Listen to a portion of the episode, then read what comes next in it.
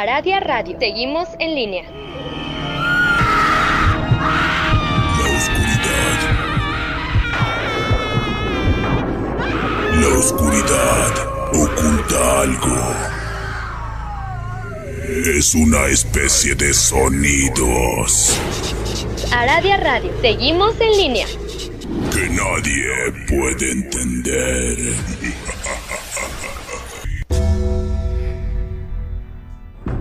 La hora del miedo es el momento en que la frontera del mundo de los vivos y de los muertos se difumina. Los fantasmas aparecen del otro lado y vuelven para deambular en la tierra. Así que estás advertido, estaremos abriendo portales prohibidos. No importa la hora que marque tu reloj. Estás escuchando la hora del miedo.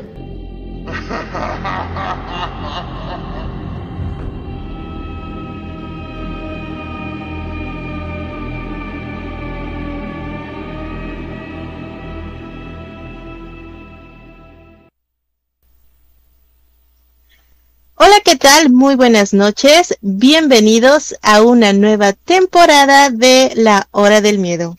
En locución me presento, yo soy Luna Blackstone y junto al maestro Rob Gray estamos transmitiendo completamente en vivo a través de Aradia Radio, su radio paranormal, de nuestro canal en YouTube La Hora del Miedo y a través de frecuencia alterna de Arizona. Así le damos la bienvenida a nuestro historiador consentido esta noche, el maestro Rob Gray. Muy buenas noches, maestro. ¿Cómo se encuentra el día de hoy? Muy bien, Lunita, muchas gracias y muchas gracias a todos por acompañarnos en otra noche más de la hora del miedo. Así es. Recuerden que nos pueden encontrar en redes sociales, en nuestros perfiles personales de Facebook como Robert Gray o como Luna Blackstone, en YouTube como La Hora del Miedo. Pero si lo que buscan es aprender mucho más sobre el mundo del ocultismo, del esoterismo, les invitamos a la Academia Tsuki, un grupo de WhatsApp en donde impartimos temas muy interesantes sobre magia, rituales, libros, hechizos, etc. Y además los invitamos a Historias del Más Acá un podcast que se transmite todos los sábados por YouTube, también con la participación de el maestro Rob y de una servidora. Recordamos que este programa está bajo la producción de Mauricio Mendoza. En la educación básica de todos los países, la historia se edita y manipula para que coincida con una visión de la nación. Esto lleva a que personajes principales pasen a un segundo plano o se escondan y extirpen datos de los que se ganaron el título de héroes. La historia de esta noche, el espiritismo de Francisco y Madero. Adelante, maestro, por favor. Muchas gracias, Lunita. Efectivamente, en México existe el caso de un presidente que comulgaba con los espíritus. Él creía en la equidad de la empatía y el crecimiento espiritual por encima de todas las cosas. Esta creencia lo llevó a encabezar un movimiento conocido como la Revolución Mexicana. Pero ¿cómo es que este héroe llamado Francisco y Madero pudo llegar hasta este lugar? Francisco y Madero nació un 20 de octubre de 1873. Esto en Parras de la Fuente, Coahuila. Él era una persona que estaba básicamente bien acomodada, ya que su familia era de dinero. Madero tenía muchas cosas, sobre todo que él era bastante rebelde. Madero lo fue desde su primer, desde primero en la infancia. Esta rebeldía se debe a su entrada al espiritismo y el declive a la política. Cuando apenas él era un niño, su madre con voz autoritaria, la de los Madero, le dijo, cuidadito, que no se asomara a la noria, ya que ahí dormía, y que esperaba como una persona cualquiera. A los 16 años, Madero fue enviado a París, donde sus parientes como Ernesto, Manuel y José, los hermanos del padre y los primos Carlos Madero, Lázaro Villarreal Madero y Marcos Hernández, estaban para cuidarlo. París aumentó con esta rebelión que tenía aquel joven Francisco y Madero. Él tenía pendencias con los obreros, con amigos, con los hermanos, las tenacidades incomparables, sobre todo lo, lo que era estar bajo el yugo de la clase obrera, y él se metía ahí solamente para observar. Imaginen ustedes a un futuro héroe empeñado en tocar la flauta, pero no en cualquiera, sino en una de plata. Estos no tenían el dinero suficiente, pero estuvo terco hasta que, igualmente, él obtuvo lo que quería. Y Madero no era ese al que todos conocemos. La música, el vino, las mujeres, era lo que más le gustaba a Francisco Madero. Él mismo lo explica en su libro Memorias, las cuales transcribe un párrafo alusivo de cómo fue haciéndose espírita y medium. Esto fue porque cuando él estaba en París, su hermano menor, de tres años, sufrió un accidente. Su hermano de nombre Raúl estaba jugando con una varita de madera, estaba tranquilamente en su casa y accidentalmente golpeó una de estas lámparas de petróleo, lo que derivó a que le cayera encima y el hermano de tres años, Raúl, pereció por las quemadas. Madero volvió a México, convertido en administrador, cuyas tareas tenía poco que ver con el espiritismo. Sin embargo, él se fue adentrando dentro del espiritismo porque en ese entonces había un auge alrededor, sobre todo de Francia, de Inglaterra y de los Estados Unidos, el poder contactar con los muertos. Ellos tenían diferentes tipos de prácticas. La que se le dijo que Madero tenía un don era la de escriba. Él dejaba que el espíritu entrara dentro de él, tuviera que escribir todo lo que él quería. Aumentó estas prácticas porque siempre quiso tener contacto con su hermano Raúl. Sin embargo, desde un principio, en este tipo de prácticas que empezó a hacer, sobre todo porque estaba demasiado arraigado a unos libros y a una mm, revista llamado Spirit de Revité, que era eh, de París, con uno de los más grandes espiritistas que hubo en todo el mundo. Después de que él veía este tipo de estudios psicológicos en 1906, fue nombrado delegado del Congreso y se efectuaría este en la Ciudad de México, que inauguró en 31 de marzo por ser la fecha de la reencarnación de Alan Kardec. Alan Kardec es precisamente esta persona que les digo que es la más marcada en todo el espiritismo, no solo en México, sino en todo el mundo. Madero, como les digo, fue medium escribente, que es eh, un difícil de las mediumidades. No se necesita concurrencia, ya que el contacto con el espíritu es cerebral. El espíritu toma el pensamiento y el brazo del medium y escribe todo aquello que tiene como mensaje. Este tipo de medium es distinto al fenómeno espiritista de la telequinesis, cuando un lápiz actúa por sí solo. Este escribe sin ayuda, nada que tenga que ver con, con ayuda humana en el papel. Es precisamente este tipo de medium que ahí fue el origen para hacer a la Ouija. Desde mayo del 1901, a los 28 años, Francisco Madero comenzó a hacer apuntes de todos los espíritus que le dictaban. Sin embargo, poco después encontró a su guía, a que él obedecía, ya que tenía el mismo afán moralista. Madero, por fin, había contactado a su hermano Raúl. Y no solo esto, Madero siempre disponía muchos recursos por todo lo que le decía su hermano Raúl. Él le decía que tenían que estar en muchas cualidades equitativas con los obreros, tenían que trabajar para los obreros, tenían que ser de una manera iguales y que tenían que utilizar todo su dinero para que pudiera haber una igualdad como lo es en el plano espiritual, ya que el hermano Raúl le decía que en el plano espiritual todos son iguales, no importa si sean ricos, sean pobres, sean chaparros, sean altos. Raúl le decía que el espiritismo, el llegar hasta ese lugar tan alto en la vibración, que antes no se le conocía eh, como vibraciones, se les conocía como humos mágicos, eh, para poder llegar ahí no importaba absolutamente nada, ni siquiera todo lo que tenían que invertir, el dinero no era nada para ellos. Así que debería de ayudar a sus hermanos, es decir, a la humanidad.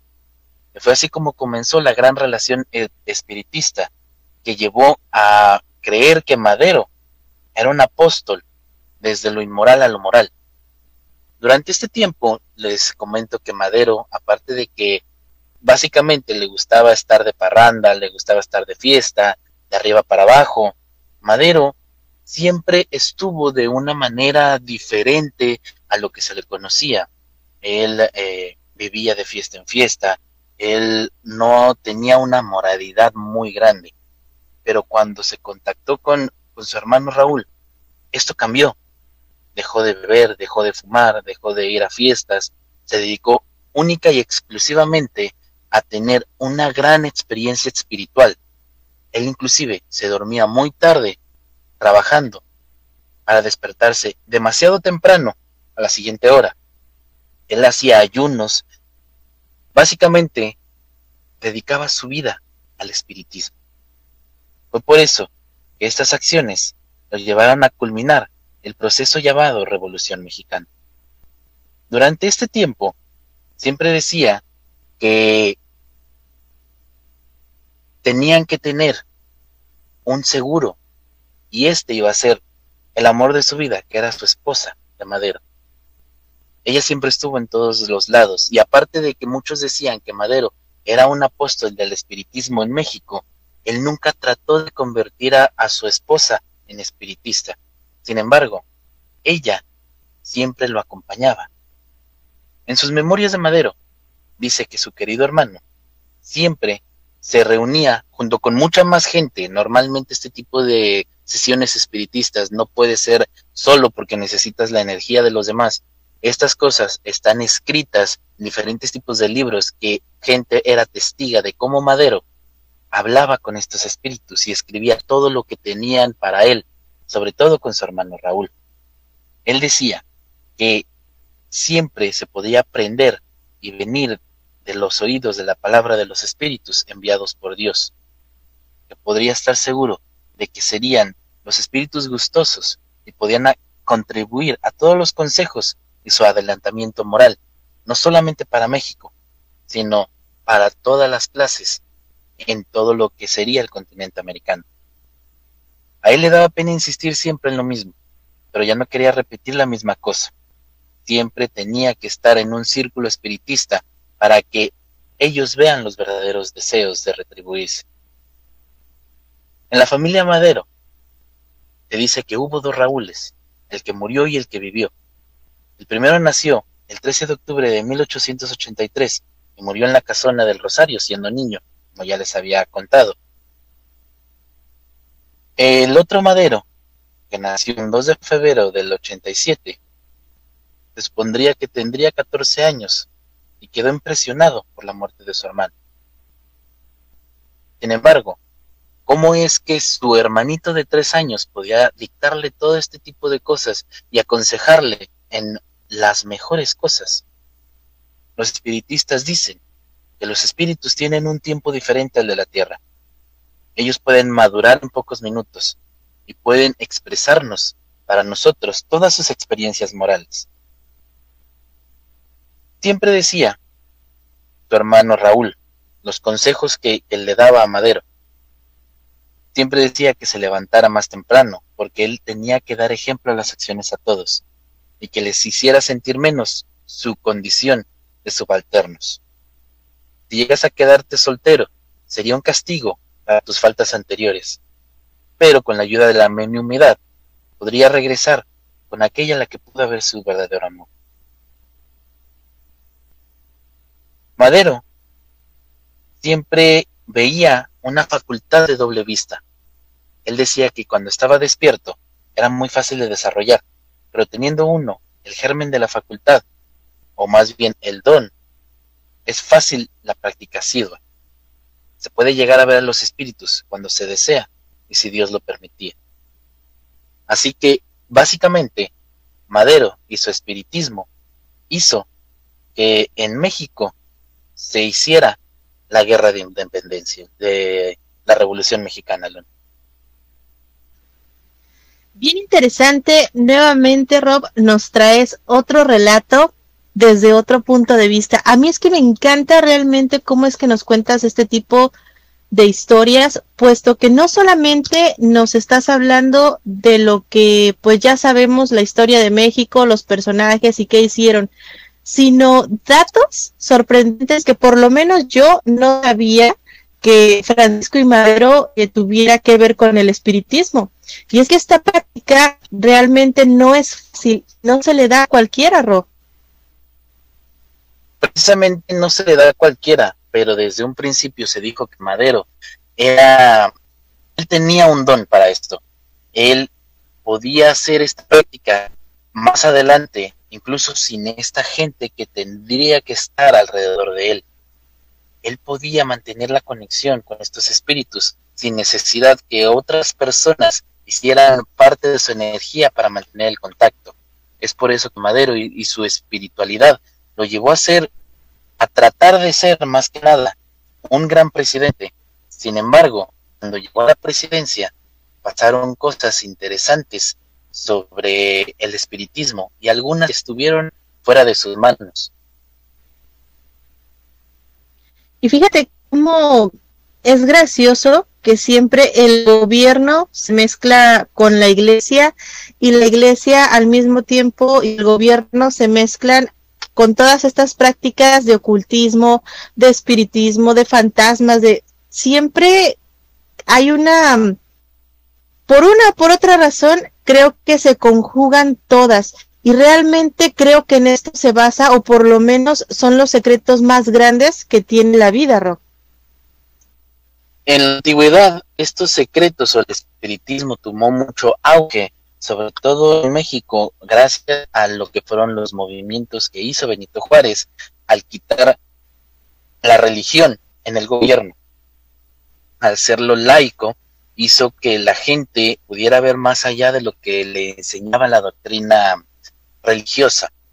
Entonces, muchas veces, muchas de estas personas que dejaron de tener esta doctrina religiosa, buscaron una manera para entrar en espiritualidad, pero también tener la ciencia a su lado. Y encontraron en este tipo, porque ellos le llaman religión, al menos los de esa época le llamaban esta religión, el espiritismo, encontraron en él lo que mejor podían tenerlo. Fíjate, Rob, que es muy interesante lo que nos comentas sobre que él lo aprendió en París puesto que en París sabemos que la mayor parte de las personas que practican la magia, el espiritismo y todo este tipo de ramas, la mayoría de ellos practican el vudú. ¿Tú sabes algo o nos puedes contar si, si Francisco y Madero practicaba o tenía algún tipo de práctica similar al vudú? No, Francisco y Madero no tenía la práctica con el vudú.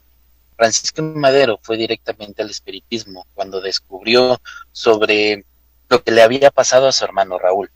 Él quería tener un contacto y poderse despedir con él. Lo que hizo normalmente Madero después de esto fue que básicamente eh, él agarró eh, todo lo que tenía que ver con Alan Kardec, inclusive sus revistas, y después él literalmente hacia el lugar donde Kardec tenía mm, sus escuelas para poder aprender sobre el elitismo. Si muchos conocen quién era Alan Kardec, podremos darnos cuenta que él incluso tampoco creía en, el espiritismo. Él no creía en mesas volantes, en tablas parlantes. Él decía que siempre había algo científico detrás de esto. Entonces Kardec, hasta sus cincuenta y tantos años, tuvo la experiencia más cercana a lo que es el contacto con espíritus. Y es por esta razón que Kardec se volvió un espiritista bastante diferente a lo que conocemos. Así es. Tenemos justamente un comentario ya hablando de este tema de Miel López que nos dice, buenas noches maestros queridos, preciosos. De qué linda, qué linda ella. Nos dice, Alan Kardec escribió libros de espiritismo cuando empezaron las mesas voladoras en Europa. Sí, es precisamente lo que yo les comentaba, que Kardec eh, es conocido como el fundador de la religión espiritista, pensando más que nada en lo que es, eh, digamos, la metafísica, los espiritistas creen en un Dios, pero no en un Dios católico, no en, un Dios cristiano, no, ellos no creen en ese tipo de cosas. Ellos son más metafísicos, creen que existe una deidad, que si tú le entregas energía, te regresa la misma energía. Si tú le entregas energía buena, te va a regresar energía buena. Si tú le entregas energía mala, pues te va a hacer lo mismo. Simple y sencillamente, esta deidad es como un receptor para todo lo que tú hagas. Sí, así es. Y justamente esa es la creencia que aún en estos días se tiene, que cuando tú, dependiendo el tipo de energía que tú lances al universo, es lo que vas a recibir. Claro que hay muchas prácticas, claro que eh, pues cada uno de las personas maneja este tipo de energía a, a su gusto, pero sin embargo sí es una de las cosas que se nos enseñan justamente en este sendero. Y fíjate, Rob, que hablando de las mesas voladoras, yo recuerdo sesiones espiritistas en donde, pues muchas veces se decía que este tipo de, de sesiones son falsas, que están eh, hechas con cables, que están, pero hay ocasiones en la que realmente hay presencia de espíritus que llegan a mover los objetos, Rob precisamente mucha gente creía que estas sesiones espiritistas en esa época eran incluso algún tipo de electromagnetismo que hacían que estas cosas pasaran. Y Kardec era uno de ellos, que era más dado a lo científico que a lo espiritual. Pero una vez que tuvo la oportunidad de asistir a una sesión espiritista, porque ahí se iba a encontrar uno de los gobernadores de París más grandes, de la época, se dio la oportunidad. Hasta la edad de 50 años se dio aquella oportunidad, porque él nunca quiso ir, a pesar de que siempre lo invitaban. Y fue cuando cambió todo lo que pensaba alrededor de este tipo de prácticas. Prácticas que honestamente son, son bien interesantes, Rob, con las personas que las saben realizar, el contacto con un espíritu, las personas que son mediums, realmente tienen una energía, lo puedo decir eh, por experiencia personal, el contacto con espíritus es algo bastante fuerte. Pero ahora bien, ¿cómo saber que él se estaba comunicando realmente con su hermano Raúl y que no sería otro tipo de espíritu? Porque no le aconsejaba absolutamente otra cosa más que el tratar de mantener su espiritualidad a tope. Le hacía consejos a él y a todo su consejo de personas para poderse postular como presidente, a no beber, inclusive a todo su consejo les dijo que no tenían que estar jugando billar hasta altas horas de la noche, es más, que dejaran de jugar billar. Y todos lo hicieron precisamente porque no eran cinco personas las que estaban adentro de aquella sesión espiritista, eran a veces 50 o a veces incluso hasta más para poder mantener aquella sesión activa.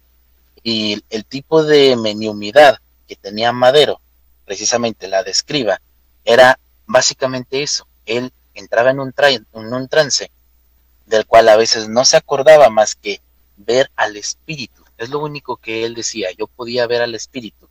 Y este espíritu le hacía escribir, porque no las escribía él con su propia letra. Se puede ver incluso en algunos archivos que tienen guardados sobre algunas cosas que él escribía, sobre todo su libro, estas memorias, la letra que tenía, era muy diferente a la letra que a veces utilizaban cuando él escribía todo aquello que le dictaban los espíritus. Fíjate qué interesante, qué padre, ¿no? Y están esos escritos, estos archivos los podemos encontrar en algún tipo de libro, Rob, o en internet. en ninguno de los dos. Tienes que ir al archivo de la nación y tienes que buscar permisos para poder eh, entrar a aquellos documentos que, se utilizaban para, para lo que él hacía. Él era abiertamente espiritista, sin embargo, esto también le trajo muchas consecuencias malas. Lo que hizo que en la historia quisieran borrar este pedazo de su historia para que no contrastara con todo lo que alcanzó a hacer gracias a estas acciones. Me imagino que ya que como te conocemos y que eres un gran historiador, permisos que tú obviamente tienes y de ahí sacaste la información, Rob. Sí, sobre todo se encuentran ahí en Palacio Nacional, pero pues sí es un poquito tardado. Nada más es cuestión de tener paciencia para obtenerlos. Pues ahí está, chicos, un mega dato para todas las personas que se interesan, porque déjame, déjame contarte que hay personas que nos han preguntado mucho sobre este tipo de datos, en dónde se pueden corroborar, en dónde podemos encontrarlos, si son ciertos. Y es que la verdad es que todas y cada una de las cosas y de los programas de los cuales hemos hablado, eh, el maestro Rock por lo menos tiene bases de datos eh, bastante específicas y, y concretas en donde ustedes pueden buscar la información tal cual. Sí, sobre todo porque no solamente está en, esos libros, incluso Francisco Madero publicaba libros espiritistas para poder mantener aquella mm, eh, manera de demostrar todo lo que él hacía. Como les digo, Francisco Madero, él era abiertamente espiritista, lo que nos daba la manera de saber exactamente qué es lo que necesitaba para sus sesiones sin embargo, eh, mucha gente no le gustaba de que él fuera espiritista. Él lo decía abiertamente, incluso por eso hacía estas sesiones con mucha gente. Y cada vez iba más gente a sus sesiones para ver precisamente cómo es que hacía este tipo de cosas. Pero muchas veces, sobre todo por el cómo la prensa que estaba a favor de Porfirio Díaz en ese momento también utilizaba este tipo de cosas para hacerle malas publicidades y algunas otras cosas más que estaban fuera de su alcance. Pues genial, realmente esta información a mí me gusta muchísimo. Pero vamos a ir a un pequeño corte y regresando descubriremos más datos que no sabía sobre Francisco y Madero. Así que no se mueva de su asiento, ya regresamos a este su programa, La Hora del Miedo.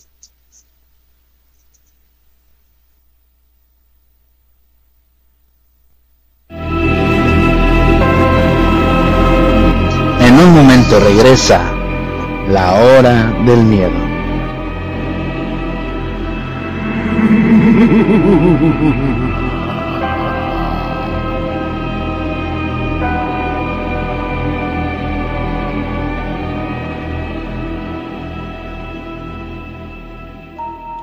¿Quieres aprender sobre el mundo de la magia de una manera fácil y sencilla? Búscanos en Facebook en el portal del Fénix donde encontrarás tips mágicos, rituales sorprendentes, hechizos y herbolaria, además de lecturas de tarot y horóscopos, entre muchas sorpresas. Así que ya lo sabes, si buscas algo diferente, intégrate ya a Facebook al portal del Fénix. Las sentencias del Tribunal Electoral han obligado a los partidos políticos a incluir en sus candidaturas a representantes de las comunidades indígenas, LGBTIQ y afromexicana. También a que los mexicanos migrantes residentes en el extranjero y las personas con discapacidad tengan representación política en la Cámara de Diputados. Un tribunal de derechos a favor de los grupos históricamente discriminados. Tribunal Electoral del Poder Judicial de la Federación. Cumplimos 25 años cumpliendo. El tiempo no es para todas y todos. En esta casa vive mi familia. Aquí crecen y se desarrollan mientras yo trabajo. En México, las mujeres dedican en promedio 40 horas semanales al trabajo de cuidados no pagado. Los hombres solo 15. Aquí soy enfermera, maestra, trabajadora del hogar, chef. Reconozcamos, reduzcamos y redistribuyamos de manera igualitaria este trabajo. Si todos y todas cuidamos, así sí, las mujeres estamos al centro de la transformación. Gobierno de México. Ya regresa la hora del miedo.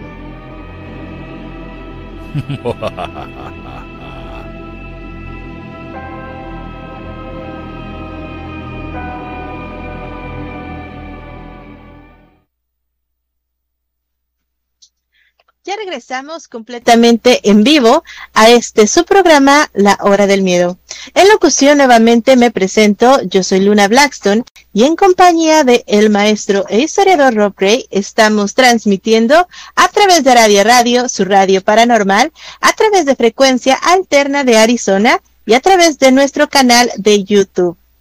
Le recordamos que el maestro Rob y una servidora ya contamos con una academia de magia. Para todos aquellos que se quieran unir, les vamos a dejar ahí el enlace en la cajita de comentarios o bien nos pueden buscar en nuestros perfiles personales y ahí también les podemos dar toda la información que ustedes quieran.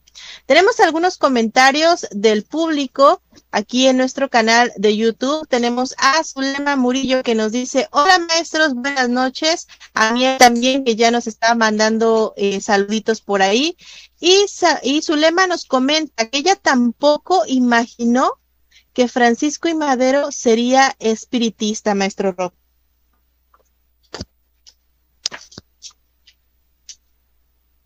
Maestro Rob son algún tipo de cosas que no cualquier persona podría imaginarse, ¿no? Eh, existen estos libros, pero a veces no les damos importancia. Honestamente, yo tampoco me lo imaginaba. Y si a mí en la escuela me hubieran hablado de que Francisco y Madero de este tipo de prácticas o lo hubieran mencionado en libro de historia, yo la verdad es que hubiera puesto muchísima más atención a clases. Honestamente.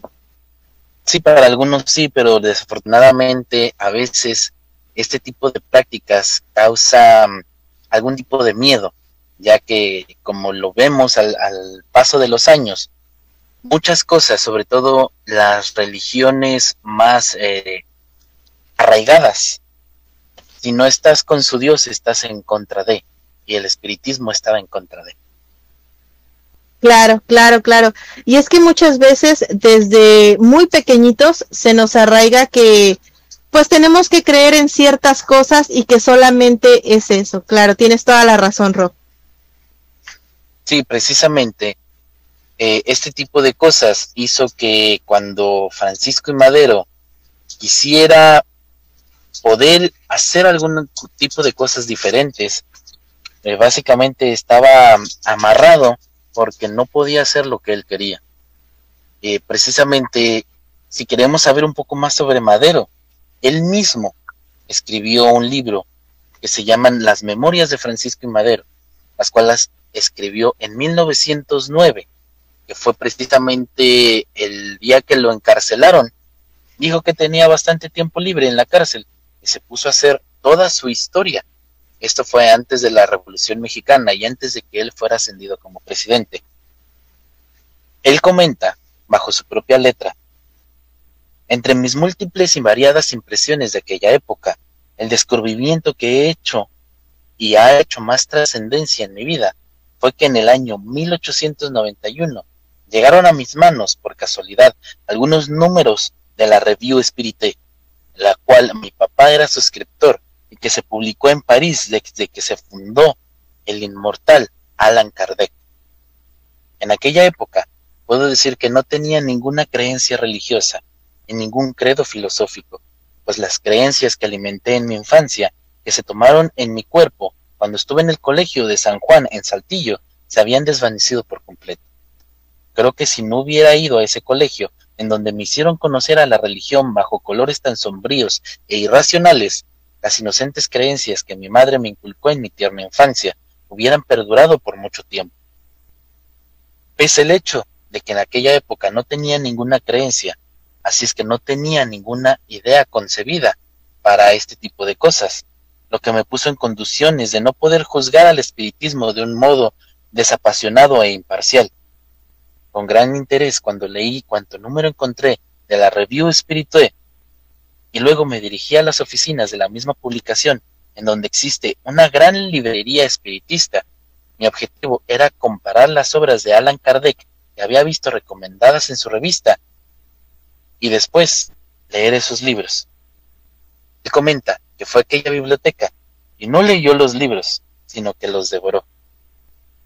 Él comentaba que en sus doctrinas tan racionales, tan bellas, tan nuevas, me sedujeron, y desde entonces yo me consideré espiritista. Sin embargo, a pesar de que mi razón había admitido esta doctrina y la había aceptado, francamente no influyó desde luego en modificar mi carácter y mis costumbres.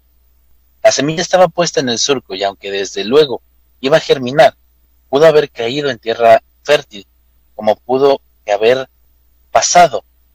Nada ahí, pues aún había comprendido el alcance filosófico de la doctrina espiritista. No comprendí desde luego su alcance moral y práctico el triunfo de las virtudes, de las consecuencias de mis actos, apreciados a la luz de mis nuevos conocimientos. Estos me harían mediar profundamente y comprender con claridad las enseñanzas morales de la doctrina espiritista. Cuando me penetré en lo racional y lógico que era la doctrina espiritista, concurrí en París a algunos centros espiritistas en los cuales presencié algunos fenómenos interesantes. Los individuos cuyos trabajos fui a presentar me manifestaron que yo también era un medium escribente. Desde luego quise convencerme de ello y me puse a experimentar según las indicaciones que hace Kardec en el libro de los mediums. Mis, tentativas me dieron como resultado que trazara una pequeña línea con muchas sinuosidades, lo cual atribuía yo al alcance de la mano al permanecer mucho rato en la misma postura. Con este motivo, y después de algunas tentativas aisladas, abandoné dichos experimentos. Sin embargo, una vez que estuvo enfermo de mal amarillo o de fiebre gástrica Manuel Madero, que se encontraba en mi casa, siendo yo su médico o su enfermero en largas horas que estaba pendiente de él y que no me dirigía ninguna palabra para no cansarlo, se me ocurrió renovar mis tentativas con verdadera constancia, y los muy pocos experimentos que empezaba a sentir era una fuerza ajena a mi voluntad. Movía mi mano con gran rapidez. ¿Cómo sabía de qué se trataba? Y no solamente no me, no me alarmé, sino que sentí y yo me sentí vivamente satisfecho, muy animado para proseguir mis experimentos.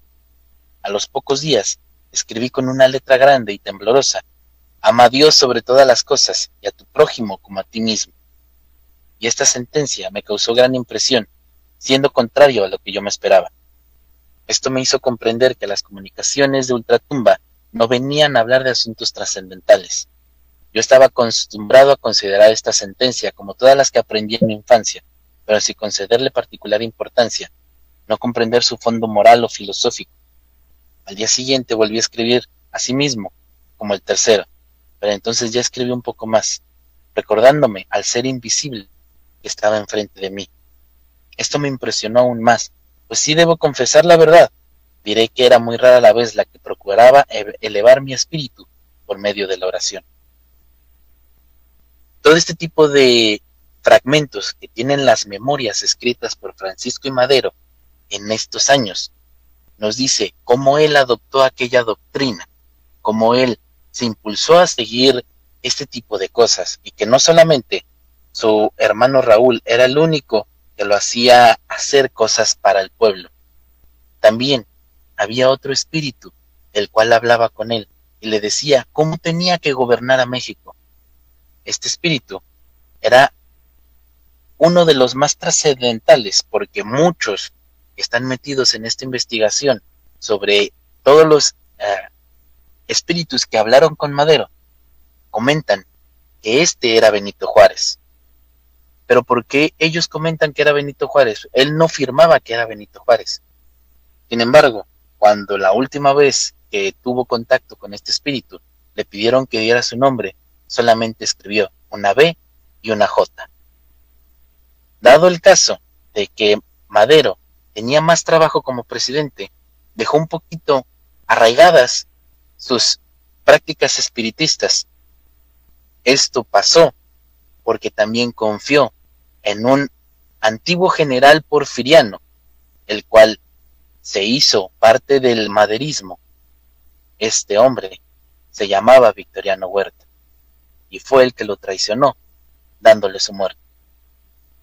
Pero ¿cómo fue que todo esto pasó también? La prensa no lo quería porque muchos de ellos se burlaban de que hubiera en México un presidente que hablara con fantasmas. Y también como muchas veces sigue sucediendo hasta en la actualidad, a Francisco y Madero lo culpaban de todo un genocidio tan grande, uno de los más grandes que hubo en México, el genocidio de los chinos, ocurrido en Chihuahua, a manos de Pancho Villa. Entonces, estas dos cosas juntas hacía que la prensa empezara a decir que también los muertos podían votar y que iban a votar por él, y sobre todo los muertos chinos, que habían muerto por ese genocidio, al que culpaban a Francisco Villa.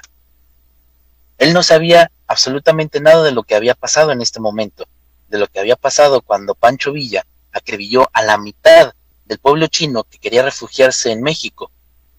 Él inclusive ofreció una indemnización a todas esas personas, pero desafortunadamente esta nunca llegó porque fue asesinado por Victoriano Huerta. Increíble la historia, cómo continúa, cómo todo se conjuga y cómo es que, digo, por el tipo de época, cómo es que no se le juzgó a Francisco y Madero como si fuera o como si estuviera loco, Rob. Más que nada, Francisco Madero no se le juzgó como estuviera loco porque las prácticas espiritistas incluso llegaron a sobrepasar en aquella entonces la práctica católica. El espiritismo era la religión predominante en México en esa época. De hecho, actualmente el espiritismo es una de las religiones que tiene mucha fuerza en Brasil. Y eso es muy curioso porque sabemos que Brasil también es completamente católico, pero tiene demasiadas arraigadas las fuerzas espiritistas, así como lo dijiste. Ellos la única diferencia es que su arraigo espiritual o espiritista. Viene del vudú, pero los brasileños es el país que más tienen arraigada aquella religión todavía, precisamente porque Francisco y Madero llegó a ser presidente y porque mucha gente se burlaba de sus prácticas, porque él nunca lo ocultó, hizo que la religión espiritista fuera decayendo hasta prácticamente desvanecerse en México. Fíjate cómo pasan las cosas, ¿no? Ahora en día muchas personas, incluso muchos famosos, suelen estar dentro de este tipo de prácticas y es como que antes era muy mal visto eh, o se veía como si estuviera la gente, como lo mencionaba, como los trataban como de locos o los trataban como si fueran personas muy malas. Sin embargo, hoy en día, ya que se han destapado muchísimos secretos y que todo este tipo de prácticas ocultas están teniendo una mayor aceptación, esto en muchas ocasiones, Rob, se vuelve como si fuera una moda. Actualmente existen muchos tipos de probables modas en México. Sin embargo, en ese entonces era más creíble, sobre todo porque uno de los personajes que tenía más arraigo en esta práctica era precisamente el presidente de México.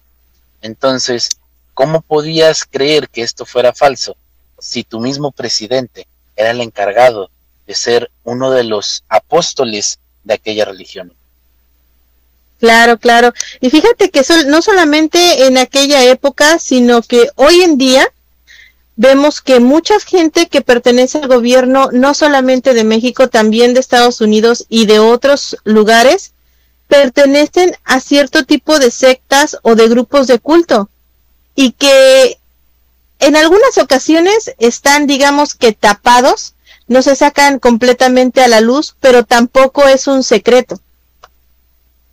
Sí, sobre todo existen diferentes tipos de cómo tratar aquel tipo de héroes en todo el mundo. Muchos de ellos tienen pasados muy oscuros que quisieran no tocar aquellos temas. Ya lo vimos en el programa pasado con eh, Pancho Villa, ¿no? Que incluso se dice que él es el héroe nacional mexicano pero muchos, no solamente nosotros, gracias al programa, sino muchos otros que conocen más la historia de Pancho Villa, se dan cuenta de que Pancho Villa no es lo que nos quisieron enseñar. Sí, sí, claro, claro. De hecho, es una de las pláticas que estábamos teniendo con, con varios de los chicos del chat, que cómo es que todo esto representa cómo es que México incluso dice, ah, fue un héroe, pero no cuenta todas las otras cosas que se hizo. Hoy en día, este tipo de situaciones están saliendo a la luz y la gente, pues digamos que va cambiando la historia. No solamente la gente, sino la gente encargada de que esta historia, básicamente, como dijiste en un principio, para que en la escuela se diga todo lo bonito hacia dónde quieres llegar contando esta historia, hacia dónde quieres ensaltar a aquellos héroes o aquellos villanos, porque también, pues en todos los países existen sus villanos. Un ejemplo de México es precisamente eh, el presidente Santa Ana, que muchas veces fue reelecto como presidente, pero ¿por qué si era un mal presidente? Porque era lo único que tenían. Yo no lo creo. Tiene que haber algo más que hizo que Santa Ana, Antonio López de Santa Ana, fuera reelecto varias veces. Muchos dicen que vendió una parte enorme de México. Pero ¿qué nos dirá la verdadera historia? O si acaso, precisamente como Madero, que escribió sus propias memorias, si acaso a lo mejor Santa Ana no tendrá su propia versión de la historia, que no conocemos. Eso es lo extraño en todo el tipo de historias. Está arraigado hacia donde quieren llevarte y ocultan muchas cosas que probablemente cambian tu visión de lo que es aquel héroe. Y así podemos darnos cuenta, este es un héroe o simple y sencillamente es un villano disfrazado de héroe. Claro, justamente es lo que lo que se comentaba. Tenemos otro comentario del público. Está Irma Corrales con nosotros y nos dice, hola, soy nueva en tu canal. Pues bienvenida Irma, esperemos que te guste la información y este programa. Esperemos que nos sigas. Y pues sí, realmente eh, la historia se desconoce tal cual y como lo estabas comentando, siempre hay dos versiones de la misma historia. Está lo que cuentan las demás personas y también lo que, lo, lo que las personas vivieron. Sí, por eso tenemos que tener un poquito más de intriga, un poquito más de búsqueda, no quedarnos, por ejemplo, como nos dicen los libros de historia, de historia de México, de historia universal en las escuelas. Puede ser que si nosotros nos adentramos en cualquier biblioteca podamos encontrar otro tipo de libros que nos ayuden a descubrir cómo eran estos personajes, estas personas que están en la historia. Y tal vez podemos descubrir un poco más acerca de ellos en ojos de otras personas que estuvieron en la época. Porque si nosotros queremos saber completamente toda la verdad, no podemos, ya que nunca lo vivimos. Y esa es la mejor manera, vivir la historia. Sin embargo, las personas que sí lo vivieron y que quieren mantener vivo la verdadera imagen del héroe siendo héroe o del héroe siendo villano, ahí los vas a encontrar. Excelente mensaje el que nos deja esta noche el maestro Rob. Y es que fíjate que yo creo que muchas veces cuando estamos pequeños, estamos en la escuela, no le prestamos tanta atención a menos que realmente tu pasión sea la historia de México o la historia en sí. Realmente cuando estamos chicos no le prestamos tanta atención a lo mejor a estos personajes o aprendemos solamente lo que vemos en la historia, eh, en la escuela, hacemos nuestros exámenes y listo, no indagamos más. Sin embargo, cuando vamos creciendo y conocemos que estos personajes tienen muchísimo más que solo lo que estos libros de texto nos cuentan y empezamos a indagar, descubrimos cosas maravillosas, que no solamente de este tipo de personajes, sino de muchísimas otras cosas más. Entonces, siempre el que tengan curiosidad, el que indaguen sobre cualquier tema, créanme que les va a abrir las puertas a un mundo inigualable, chicos. Sí, sobre todo la curiosidad. Nosotros nacimos con curiosidad. Yo sé que toda la humanidad, en cierto punto, tiene esa curiosidad de saber, de aprender. Pero si nos arraigamos solamente en aquellos libros que nos enseñan, o en los pocos libros, o las historias que están en nuestras manos, puede que nunca aprendamos más allá de lo que queremos. necesitamos ir un poquito más lejos, porque aquellas pruebas de lo que queremos siempre van a salir con nosotros. Así es. Fíjate que das un dato bien interesante, porque muchas veces tenemos la idea o nos quedamos con lo que la gente nos cuenta y no nos ponemos a investigar si realmente lo que nos están diciendo es verdad o no. En este caso, incluso en los libros. Yo, por ejemplo, desconocía sobre el espiritismo y Francisco y Madero. Y el día de hoy contigo aprendí algo, algo nuevo.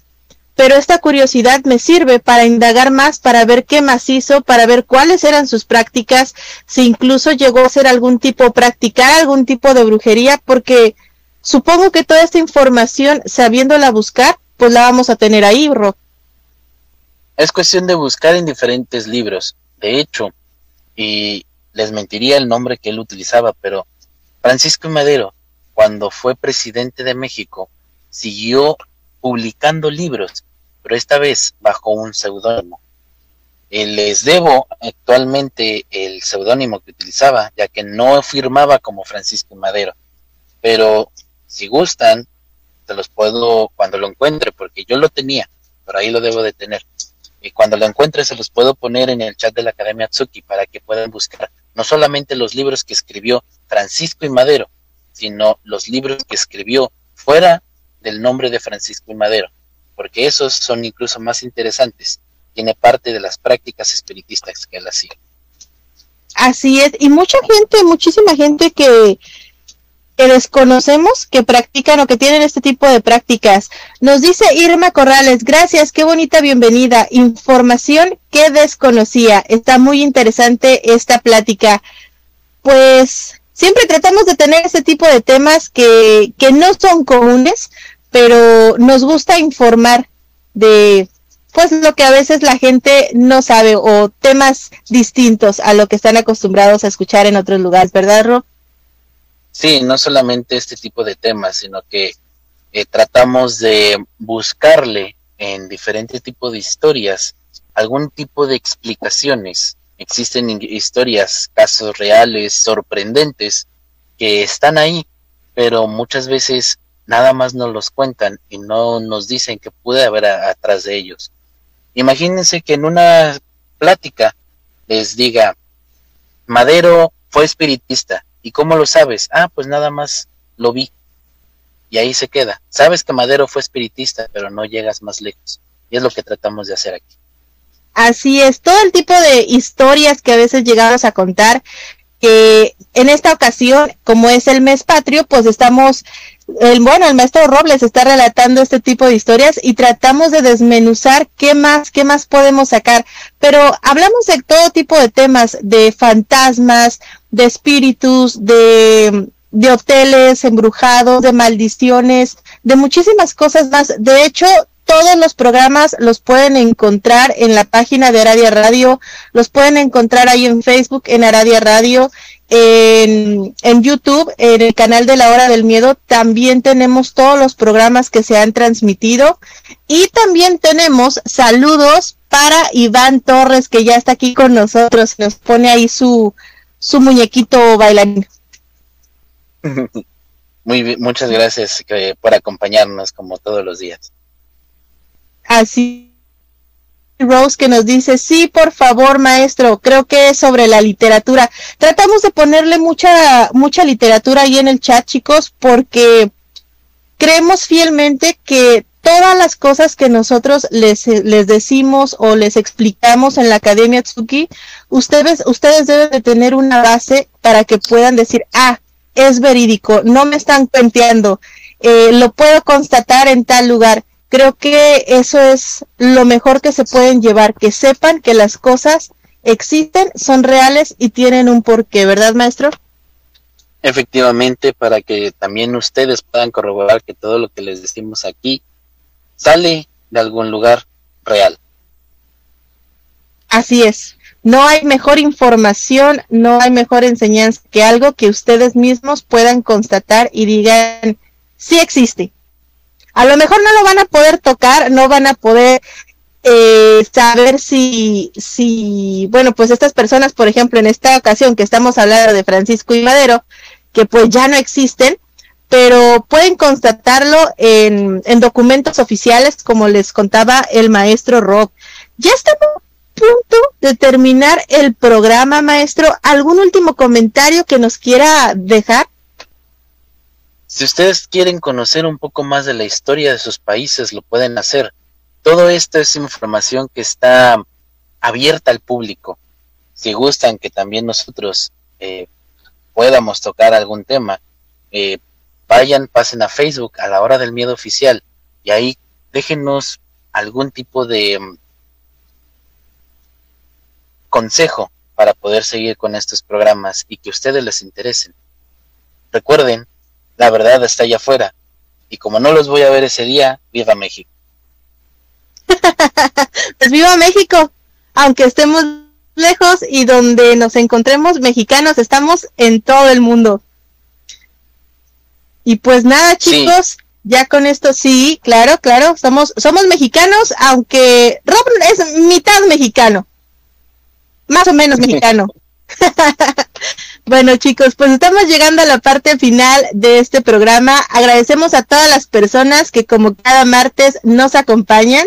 Y sin antes despedirnos, eh, yo quiero, quiero agradecerle en especial a todos los chicos que están en la Academia Tsuki porque sin ellos realmente no podríamos llegar a donde hemos llegado. Muchísimas gracias a todos ustedes. Todo esto es por y gracias a ustedes.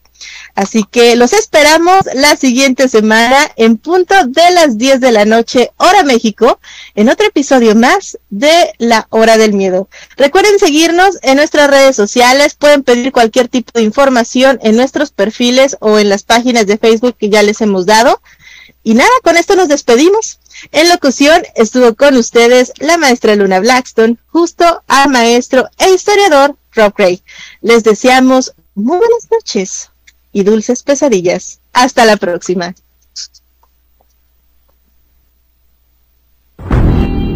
Este fue tu programa, La Hora del Miedo. Los esperamos en la siguiente emisión.